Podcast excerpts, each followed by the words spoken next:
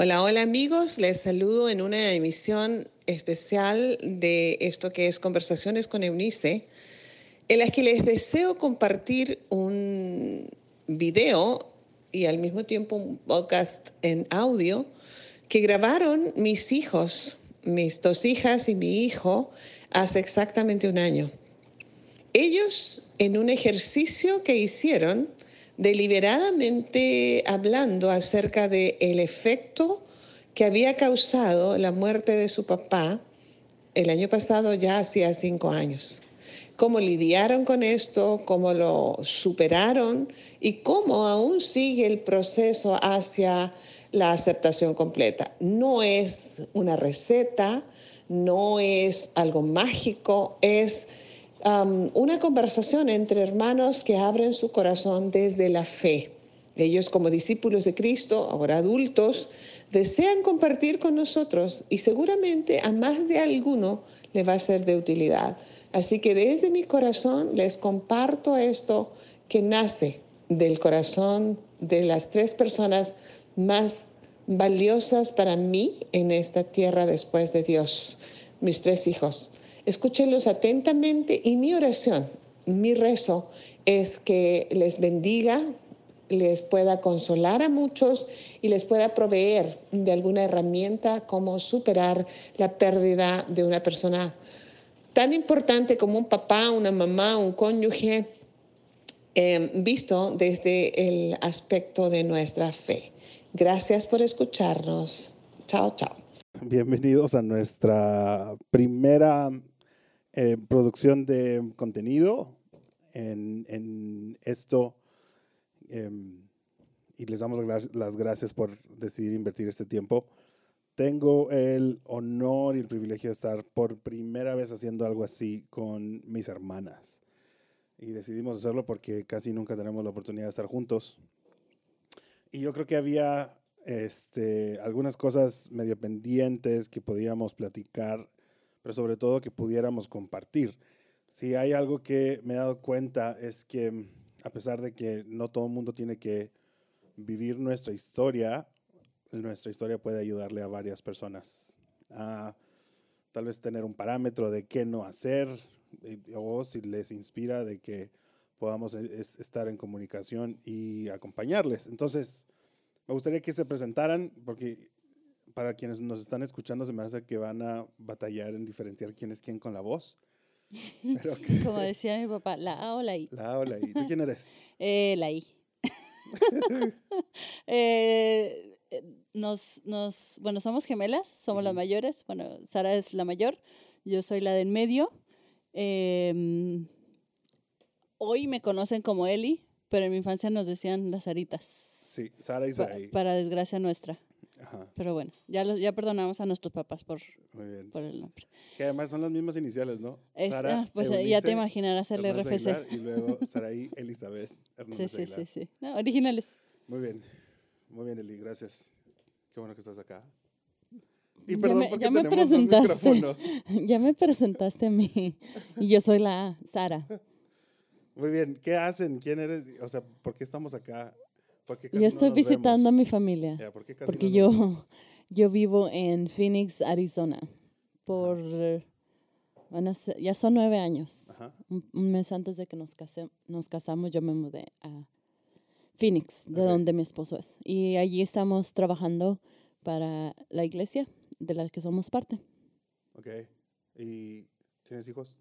Sí, tenemos, sí tenemos dos hijos. Uno es Nolan de seis años y Maximus de tres años. Ok.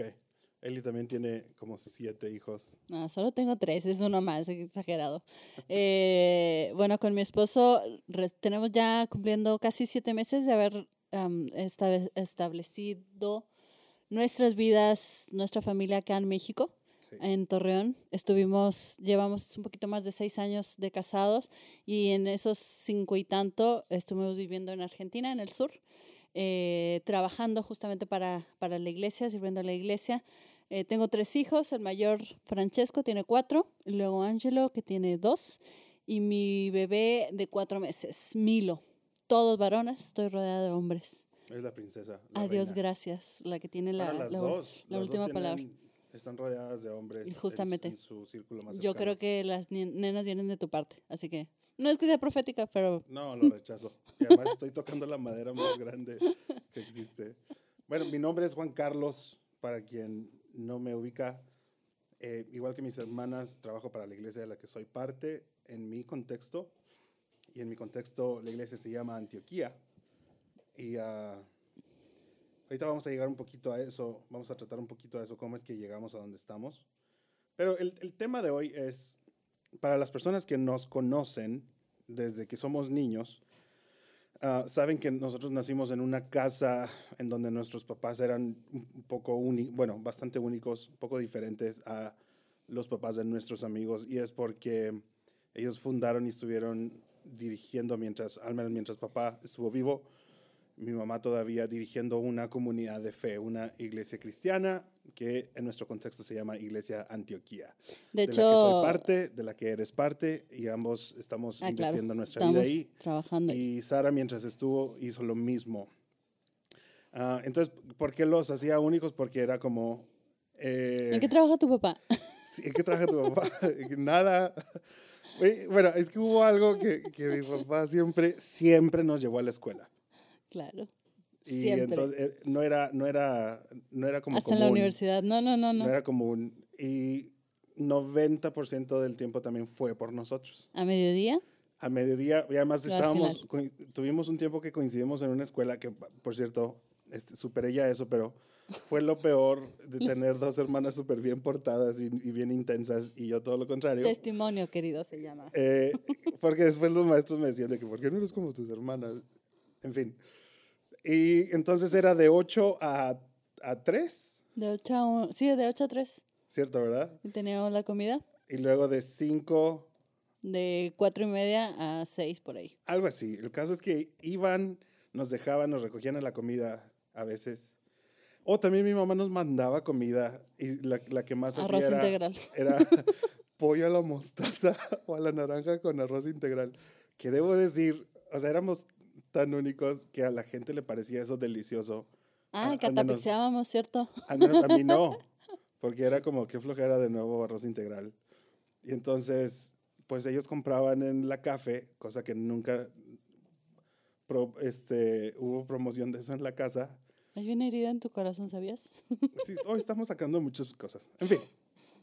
Entonces, eh, crecimos con, en, en, en este contexto. ah, como dice nuestro amigo el doctor Samuel, pagan todos nuestros pecados en la iglesia, ¿cierto? De repente, un poco algo de expectativa de parte de las personas porque somos los hijos de tal persona y se supone que deberíamos Ser comportarnos. Que debo aclarar, nunca, al menos yo nunca sentí eso por parte de mis papás. Fue algo más que yo dejé entrar. Pero bueno, ahorita voy a hablar acerca de lo que nos enseñaron y ahora lo que enseñan ustedes con sus hijos. Pero entonces hace, crecimos y nos vimos involucrados en, en el, ah, no sé si, si poderlo decir así, en el negocio familiar. Y con negocio fam- familiar me refiero a, a lo que tu, de lo que tu vida se trata. Y la vida de nuestros papás y nuestra vida se trató de estar en la iglesia. Yo, literal, no hay una memoria que no tenga iglesia o que no tenga gente de la iglesia alrededor. Hasta que hace cinco años papá parte. Papá se va. Casi 6 ya, ¿eh? Sí, cinco años y medio. Fue eso en abril del 2015. Y entonces, este, es la- además es la primera vez que estamos hablando de esto, los tres, así. Eh, pero hay algunas preguntas que quisiera poner en, el aire para que me ayuden a responder.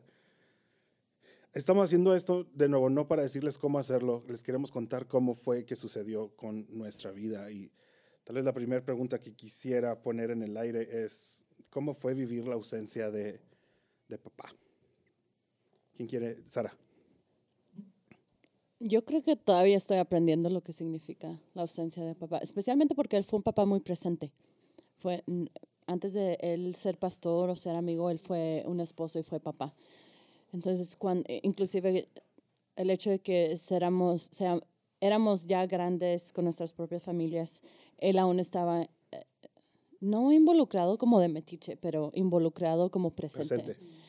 Eh, entonces, yo, yo digo que, no sé ustedes, pero yo todavía estoy en el proceso de, de aprender en lo que significa la ausencia de, de alguien que fue tan intencional con, con, lo- con su presencia en nuestras vidas.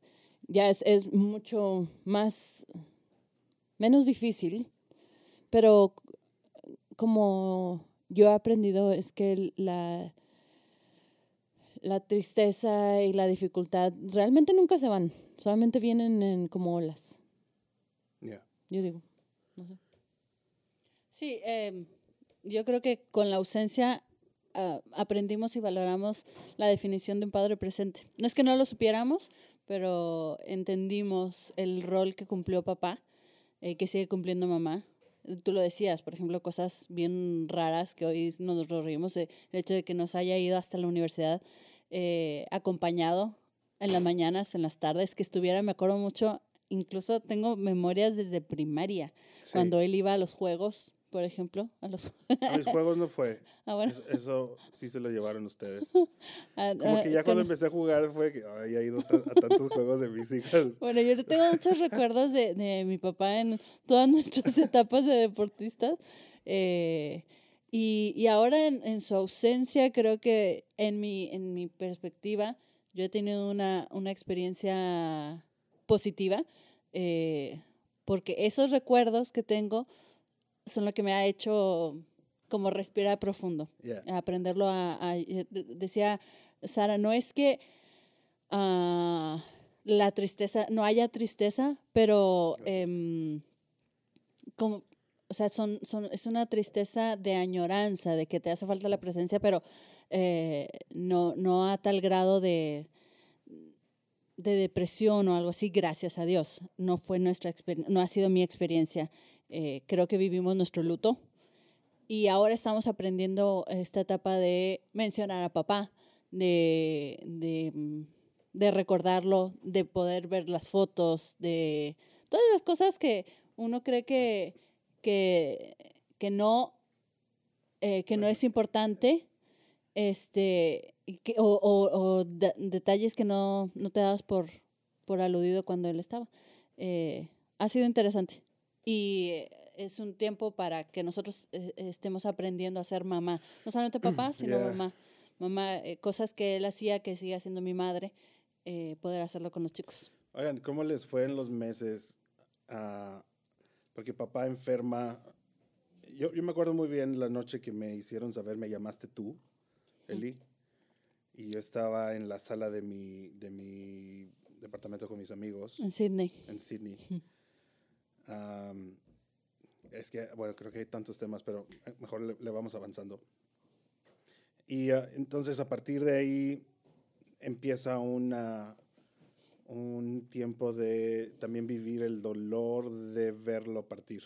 Yo creo que lo que más me cala, eh, lo, lo- o sea, lo que más me ha calado, porque coincido, todavía no, no, no, yo no creo que Dios nos dé emociones para suprimirlas, sino No. para disfrutarlas.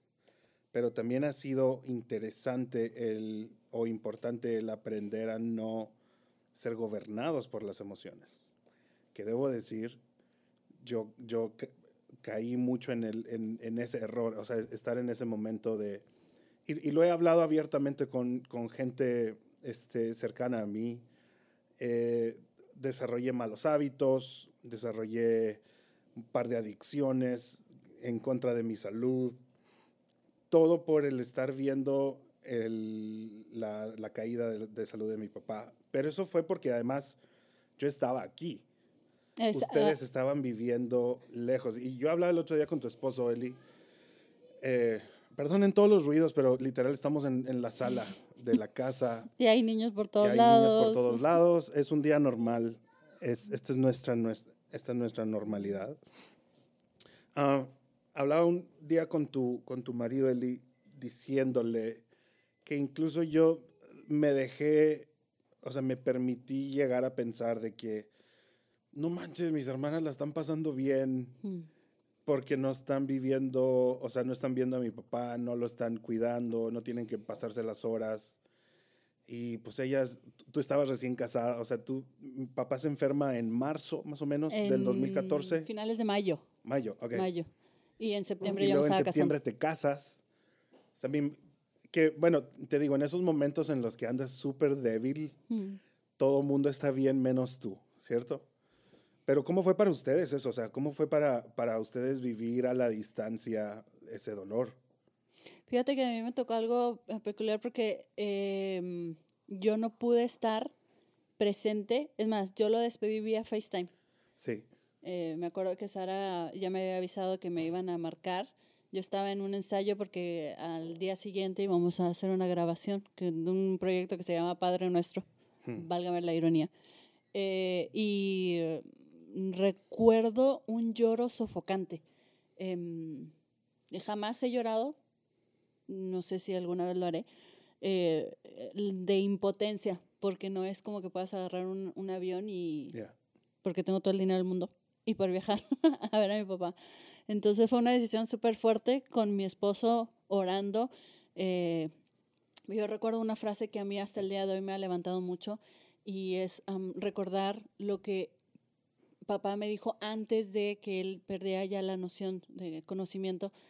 Eh, y, y él fue bien específico, vive y haz para lo que te criamos. Y eso es a- alabar a Dios, mediante lo que eres y quién eres.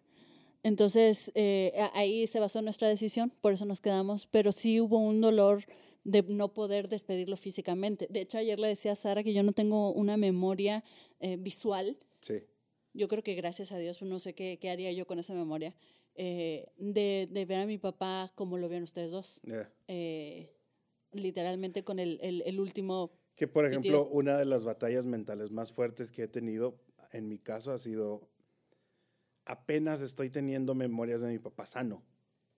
Pero literal, todo lo que inundaba mi, ha inundado mi memoria de papá ha sido los últimos meses, todo. Eh, Él, él falleció de cáncer en el estómago, entonces para quienes han vivido algo así cercano, saben que el cáncer se roba todo lo que llegas a apreciar de una persona, su sonrisa, su alegría, su energía, etcétera. Y más, como venimos hablando de un papá que fue presente, ¿cómo fue para ti vivir a la distancia? Y además, o sea, no solamente eres hija, ya eras esposa, ya eras mamá, estabas a cargo de una comunidad de fe em, a, a cierta capacidad.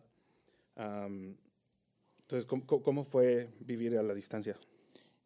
Eh, no sé todavía.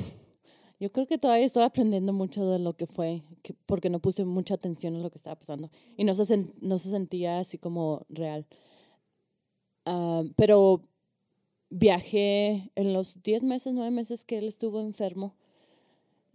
Eh, yo me traje a mi hijo Nolan cada dos meses o mes y medio, porque estábamos obviamente viviendo en Phoenix. Y, y me acuerdo que cuando nosotros recibimos, o cuando yo recibí, no, yo ni siquiera recibí la llamada, yo ya tenía un, un viaje planeado para acá, para, para traer a mi hijo, quien estaba de dos o tres meses. Y cuando llegamos aquí fue cuando, creo que mi mamá fue la que, o, mi, o tú, que, nos di, que me dijeron que él se había desmayado, o se estaba a punto de desmayar en el, en el aeropuerto el día anterior y que fue cuando lo llevaron al hospital y descubrieron el tumor. Probablemente y yo estaba, yo no ni Ok, siquiera estaba acá. entonces Eli. Y, este, y fue cuando descubrieron el tumor. Entonces ese viaje que, que estaba planeado como una visita familiar se convirtió en, en el inicio de la, una de las jornadas más dolorosas de, de mi vida como hija. Y porque también tenía que, que ser responsable con mi hijo y mi esposo. Y yo, yo creo que el Padre no permitió que nosotros estuviéramos aquí todo ese tiempo porque había ciertos momentos que no era necesario para nosotros experimentar o vivir. Em, y, y bueno, gracias a Dios por la tecnología, porque FaceTime, eh, llamamos a mi papá por FaceTime, yo creo cada dos días o cada día, eh, en medio de, las, de los diferentes tratamientos. Y eh, me acuerdo de los diferentes hospitales que yo llegué a ver por medio del teléfono. eh, las conversaciones, la comida que le gustaba, que podía comer, que no podía comer.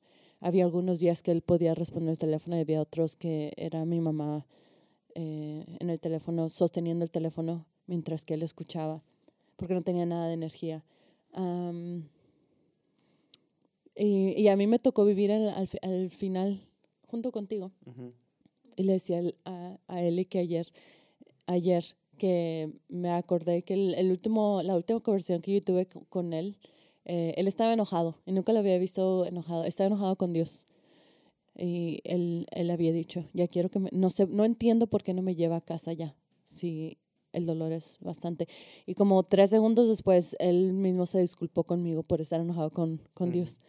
Y, y, él dijo, lo siento, eh, yo no tengo derecho a, a preguntar el por qué. Eh, y, y, me acuerdo físicamente tener que ayudarle para que se sentara, lo que digo, el hombre más fuerte que yo había conocido eh, se deterioró. Y, y fue, digo, son, son momentos de enseñanza y de crecimiento y de madurez si uno quiere, porque eso se pueden, poder, se pueden convertir en la excusa más grande para estar enojado con Dios. Yo escuché, eh, leí algo hoy en la mañana que alguien dijo, yo no entiendo la oración, porque si estamos orando constantemente para que la gente sane, hay gente que está muriendo por, por COVID.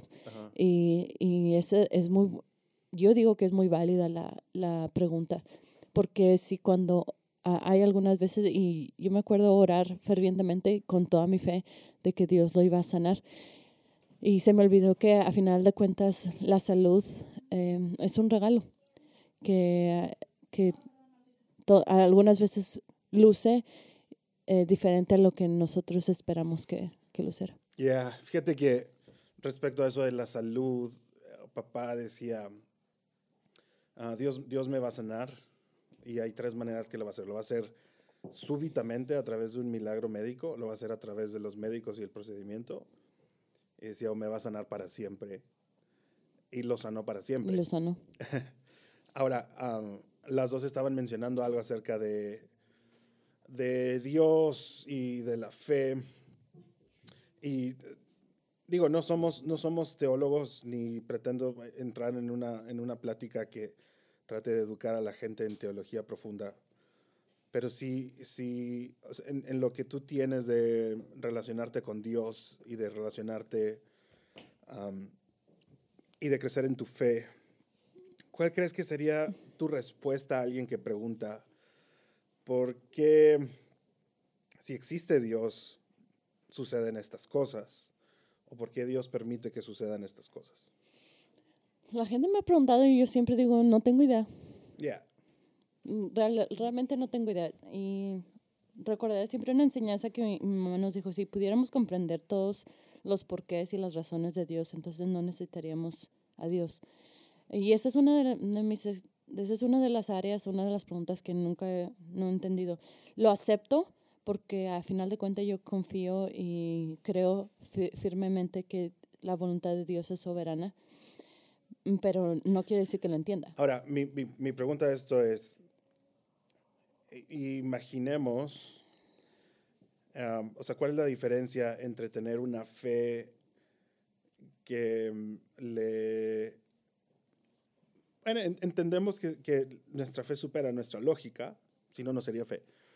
Pero el punto es, eso no, eso no suena a una fe floja, es como, ah, no importa, él sabe mejor, él lo tiene. Por, por, por, ¿Cómo es que desarrollamos una fe fuerte a pesar de que no entendemos cosas? Yo, en mi opinión, no es que no, no nos importe, no es, que, no es que nuestra fe sea floja, simplemente que cuando nos enfocamos en tratar de entender cosas que sabemos que nunca entenderemos, perdemos, eh, nos perdemos la atención en lo que es las cosas importantes, la vida y el momento.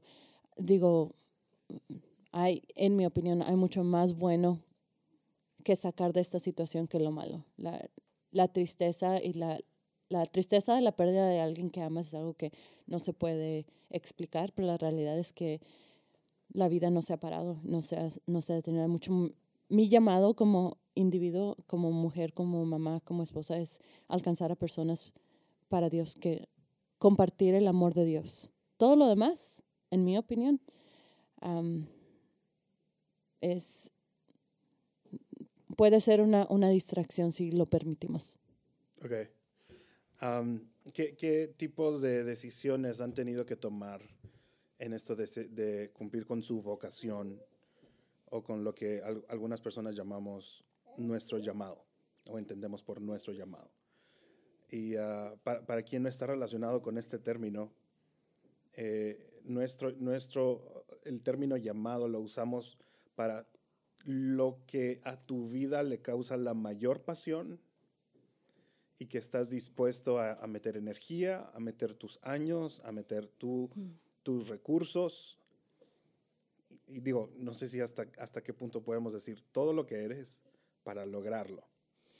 Nos decía ahorita Sara que su vocación es dar a conocer acerca de, de Dios y, y, tú mencionabas hace rato que era este, alabar a Dios. Ah, pero, ¿qué son, las, ¿qué son las decisiones que has tenido que tomar para que esta situación se convierta en un aprendizaje?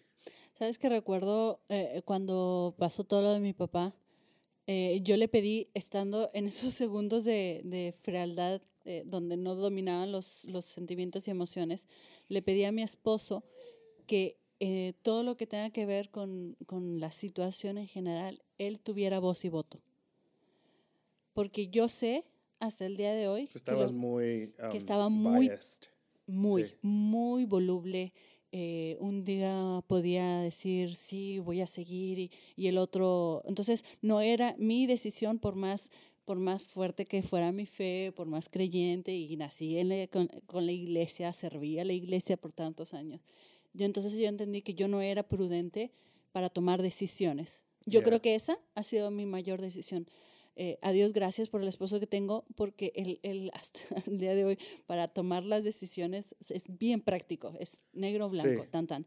Eh, y eso me ayudó a mí a entender que Dios está usando a mi esposo para yo encaminarme y vivir mi luto, vivir mis emociones. Eh, te digo que yo recuerdo noches en que o sea, ya, ya, ya no daba una gota más de, de lágrima, me permitía hacer eso.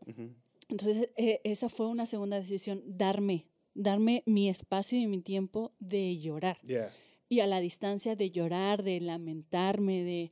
Porque yo sé que suena muy repetitivo esto, pero la palabra de Dios es viva y para todo hay tiempo. Entonces, y todo, decía mi papá, todo es todo, en el griego es todo. Entonces incluso hay un tiempo para patalear, para renegar, para enojarse con Dios, que yo creo que los tres lo vivimos. A mí se me hace súper importante hacerle saber a la gente lo, lo, lo, esencial que es hacer duelo. Es que es, es elemental. Esencial, porque eh, la semana pasada, bueno, para quienes no saben, Eli y yo Ah, grabamos un disco eh, hace unos años del cual... Y fue por culpa de mi papá que era súper fan de nosotros. Mi papá fue nuestro fan número uno. Recuerdo que el día que lanzamos el disco, que hicimos el concierto de lanzamiento, fue el primero en formarse en la fila para pedirnos el autógrafo. E, ese, era el, ese era el papá que, que, que Dios nos regaló.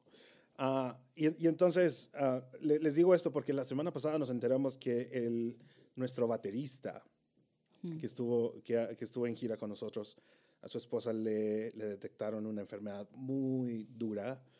Es, y digo, hemos pasado por ahí, ¿no? Entonces son, son noticias que caen como, como hielo en el corazón. Y una de las cosas que él me decía, ah, lo primero que le, le agradezco a varios amigos y lo primero que también de lo que les aconsejaría es, por favor, no vayan con alguien que está viviendo a eso y, digan, y, y que les digan que lo entienden no podemos entender, a pesar de que vivamos la misma situación, si tú también tienes em, en tu vida alguien que está viviendo uh, cáncer de estómago, no me voy a atrever a decirte que te, entiendo porque a pesar de que pueda ser la misma situación, tú y yo lo, lo vivimos de manera diferente. Creo que lo único que puedes entender es que necesitas quedarte callado. Exacto, y, eh, nada más acompañar. Y acompañar. Ah, y entonces hablaba con, con nuestro amigo y, ah, Y yo le decía, bro, nomás, o sea, desde mi, desde mi punto de vista, te aconsejo que, que seas vulnerable, o sea, que seas real con lo que estás viviendo. Y me encontré de nuevo con la respuesta que yo di más y que tenía más en mi cabeza, y, y eso sí me puedo relacionar con él, y es que, es que no puedo dejarme no puedo, no puedo, o sea, tengo que mantenerme fuerte. Esa frase, en, en, mi, desde mi experiencia, ha sido de lo que más destruyó mi mundo. Es que hay, una, hay, un, hay un malentendido incluso en, eh, o nos olvidamos o lo dejamos en teoría cuando Pablo lo dice, eh, en nuestra debilidad, Él es nuestra fortaleza. Eh, o sea, entre líneas, tú puedes es que hay debilidad. Mm. O sea, hay momentos y va a haber momentos en que uno va a estar y está bien y se vale. No, no, no, no vas a poder sacar tu propia vida adelante si no te das el tiempo a sentirte débil, a sentirte vulnerable. Porque entonces crees, estás creyendo que tú lo puedes. Sí. Y la realidad es que no puedes. y, y te digo, o sea, creo que estamos rodeados de, de, frases o de palabras que incentivan incluso en contra de una estabilidad emocional y mental. Por ejemplo, el que se enoja pierde. Yo estoy totalmente, eh, eh, en, totalmente en desacuerdo con eso. Porque el, enojo sigue siendo una emoción. El consejo de Pablo dice, no, enójense, o sea, tengan ese, ¡oh! pero no pequen.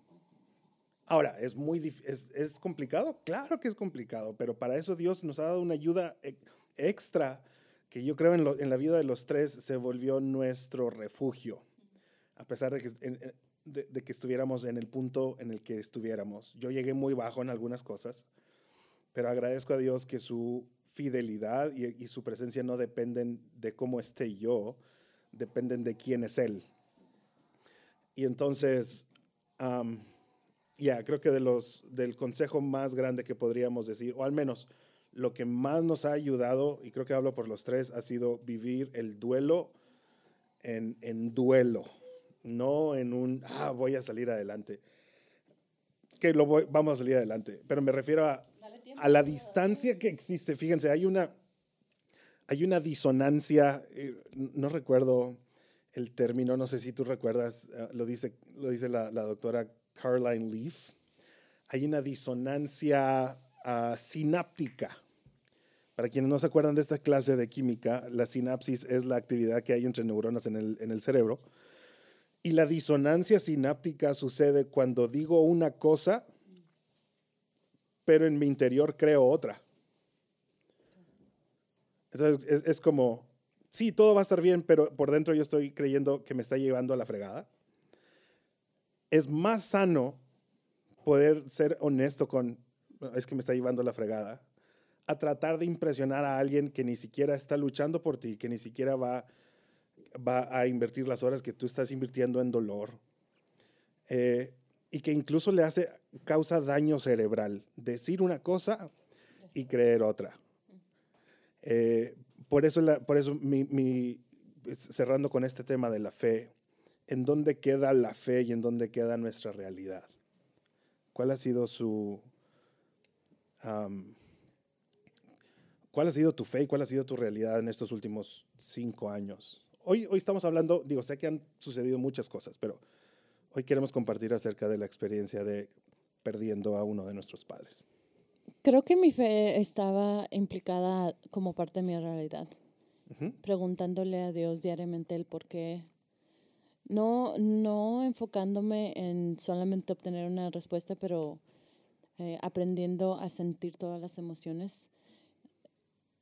Ustedes mencionaban el, lo que es válido sentir las emociones y al mismo tiempo es muy válido aprender a sentirlas de manera correcta y de expresarlas. no, no porque es válido enojarse quiere decir que voy a ir en mi mis plataformas de, de social, social media y redes sociales. de las redes sociales y este expresar mi enojo porque es válido expresar mi enojo y es la misma cuestión aquí es es saber cómo eh, y con quién expresar mi emoción creo que el Espíritu Santo debería ser nuestra realidad nuestra el lugar donde nuestra realidad nuestra fe se se,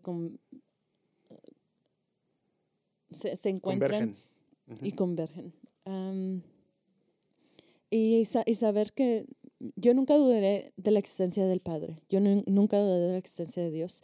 Me pregunté el porqué de, su, de sus decisiones y me enojé con él.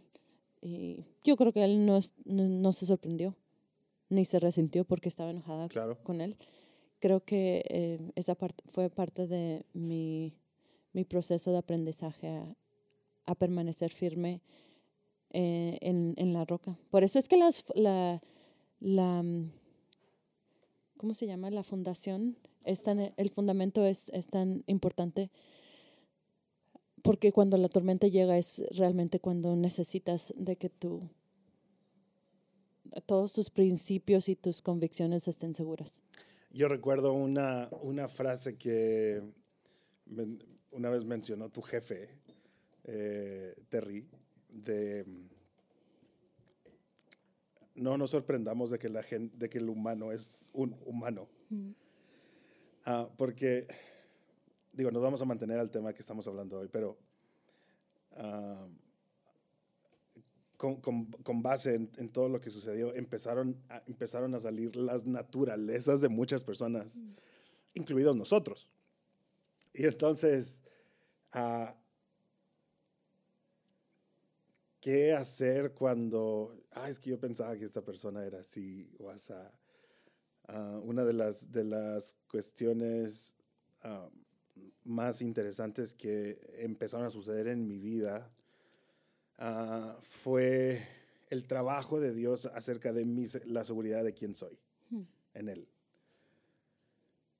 Probablemente lo único bueno que, o, sea, si me hubieran puesto un examen de 100 preguntas en estos cinco años, estoy seguro que la única pregunta que me hubiera sacado bien es quién eres en Dios, todas las demás mal. Pero esa me ha ayudado un montón a mantenerme con, con los ojos puestos en, en, Cristo.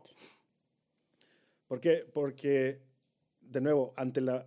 Imagínense, llevemos a un, a un plano profesional la personalidad de papá. Si les estamos contando todo esto de cómo era como padre, imagínese cómo era en su, en su ámbito profesional. Ah, era, era lo mismo, pero llevado a una potencia este, más grande debido a su visión, debido a su equipo de trabajo, debido a su influencia. Entonces, las personas que llegaban a conocerle fuera de un ámbito familiar entraban como en una relación cuasi familiar con él porque así los hacía sentir. Y entonces nosotros perdimos nuestro padre físico, pero mucha gente perdió su padre espiritual, perdió su padre emocional y empezaron a salir chispas y empezaron a salir revelaciones bien que en el momento nos parecieron curiosas, algunas las sentimos traicioneras. Llegué a sentarme con gente que me decía, estás haciendo todo mal porque esto y tu papá no estaría seguro. Y, o sea, les, les comparto eso porque no solamente es lo que estoy, no solamente cualquier situación tiene que ver con mi mundo interior, sino que tiene que ver con nuestro mundo exterior.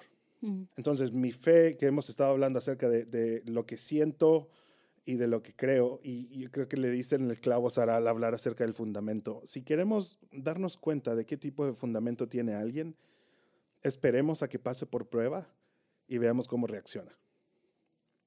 Ahora, si les soy, o sea, si soy honesto, también me di cuenta que algo de mi fundamento no andaba tan bien como yo pensaba.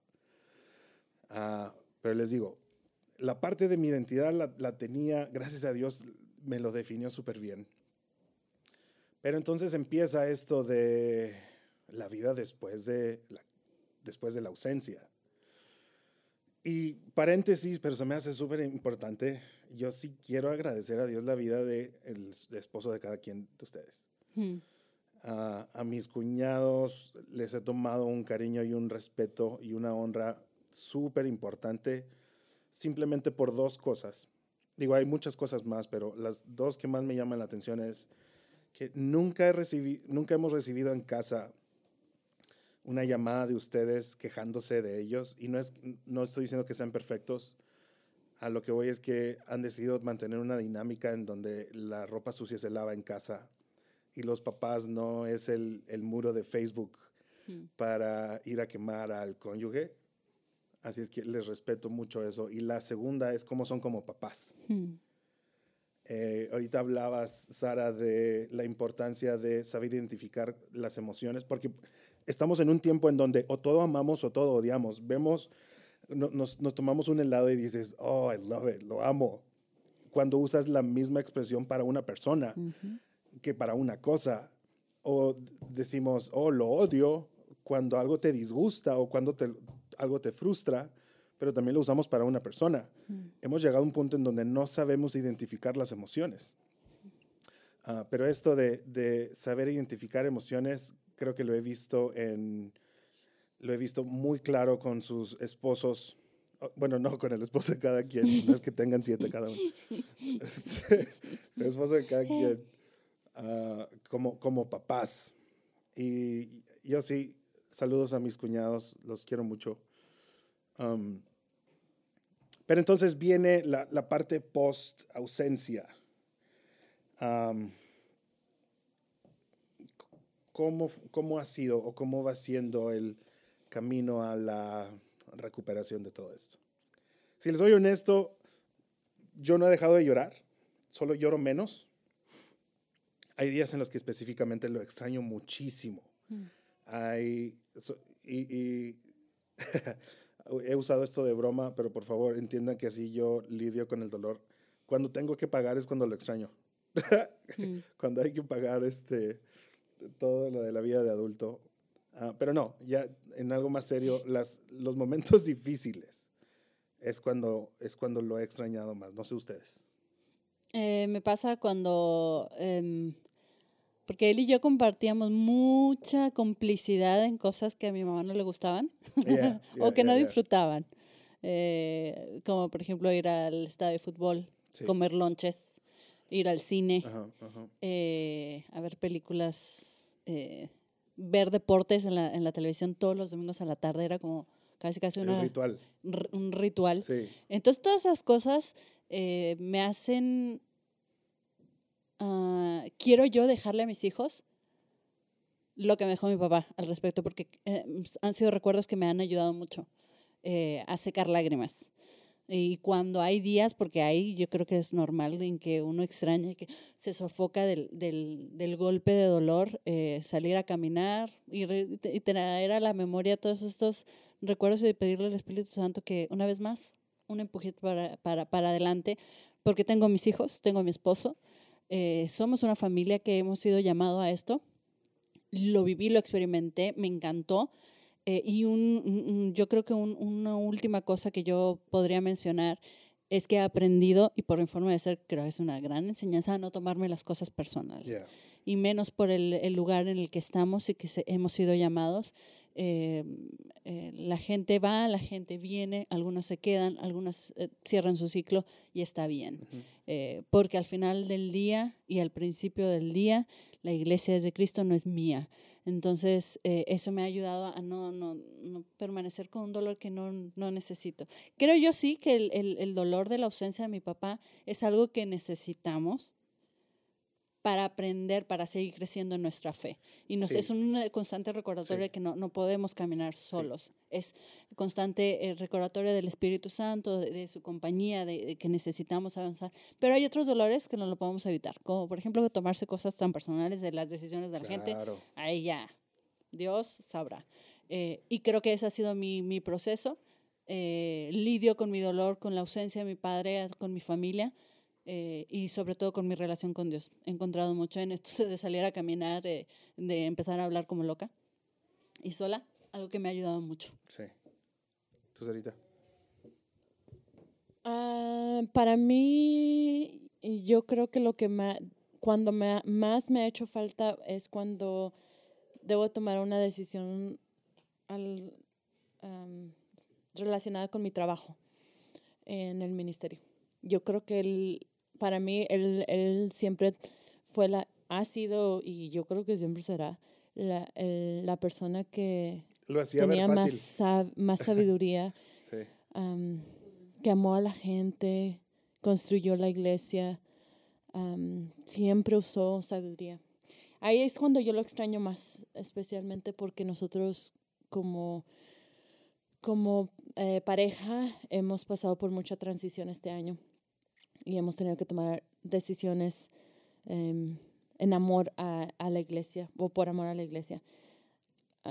pero al, al, mismo tiempo, igual es lo que él estaba diciendo, lo que ustedes ambos están diciendo, es lo que se tomó, lo que se aprendió de él cuando estaba con nosotros. Y fue muy presente. No, no, hay, no hay ningún resentimiento, no hay ningún... Híjole, hubiera aprovechado el tiempo mejor. No hay deudas morales. No hay, e, no hay ninguna deuda. Esa es una... Eso es life goals, literal. O sea, es una meta para tener de... Híjole, el día que me vaya, quiero que mis hijos se queden con la tranquilidad de que nos dijimos todo nos expresamos todo. ¿Sabes que cuando lo extraño? Después de la comida, cuando tenemos comida familiar, yo extraño que me pida que le haga su café instantáneo que por el amor de Dios no, no sé por qué le gustaba. Y con su pan tostado y mermelada. Siempre me acuerdo de eso y puedo, puedo ver y recordar el sonido de su risa. Eh, sí. cuando, cuando sabía que me estaba pidiendo un favor extra. Pero eso, eso Muy bien. son buenos. Bueno, recordándoles a la, gente que no está familiarizada con esto, algunos términos que te pueden parecer algo extraños, pero por ejemplo esto de construir iglesias, nosotros crecimos en un ambiente en donde la iglesia de Cristo, no, no nos referimos a una institución, sino a lo que, lo que Cristo llama la iglesia, que es toda la gente que cree en Él. Construir la iglesia es, es, si lo pudiera poner en, en una frase, es ayudar a la gente, apuntar a la gente hacia Dios, a que Dios tome el lugar que debe tener en la vida de todos, eh, número uno en su prioridad, y en el descubrir qué es lo que Dios dice de la gente, a pesar de que las mismas, las mismas personas puedan dudarlo. Y para eso se necesita mucho amor, ah, mucho, ah, muchos sacrificios, uh, que nosotros como familia lo pagamos, o sea, como hijos y ahora que, que, estamos siendo adultos estamos tomando decisiones que hay otras personas tal vez viviendo esos, esos, ese costo. Pero hay una frase que dice nuestra proveedora de mantras número uno, que es nuestra mamá. Eh, que, que, que nadie se arrepienta de haber amado. Eso, cuando, cuando amaste no, o sea, no, no, te puedes quedar con arrepentimiento. Y entonces creemos y estamos, queremos apuntar a que nuestra vida se trate de eso, de seguir amando a las personas independientemente de si piensan como nosotros, de si creen en lo mismo que nosotros, que si van al mismo lugar. Hay, tengo un amigo en Perú que usa este término. Todas las personas o son ladrillos o son andamios. Unos se quedan para siempre, otros están solamente permanentemente, pero ambos ayudan a construir. Y ese ha sido el, nuestro, nuestro caminar con mucha gente a través de la vida de nuestros papás, de nuestra, de nuestra iglesia, a quien amamos mucho, a nuestra iglesia de Antioquía. Y bueno, ahora viviendo esto como adultos de una manera diferente, afectados e influenciados por la vida de nuestros padres, ojalá podamos uh, ser un porcentaje de lo que ellos han sido. Ah, pero esto fue nuestra experiencia de, no es la respuesta a cómo vivirlo, sino es, te, te, contamos de cómo es que vivimos el perder a nuestro papá. Ojalá pueda ser esto de, de ayuda o de influencia, o si consideras que este tiempo fue una pérdida de tiempo, lo lamentamos mucho.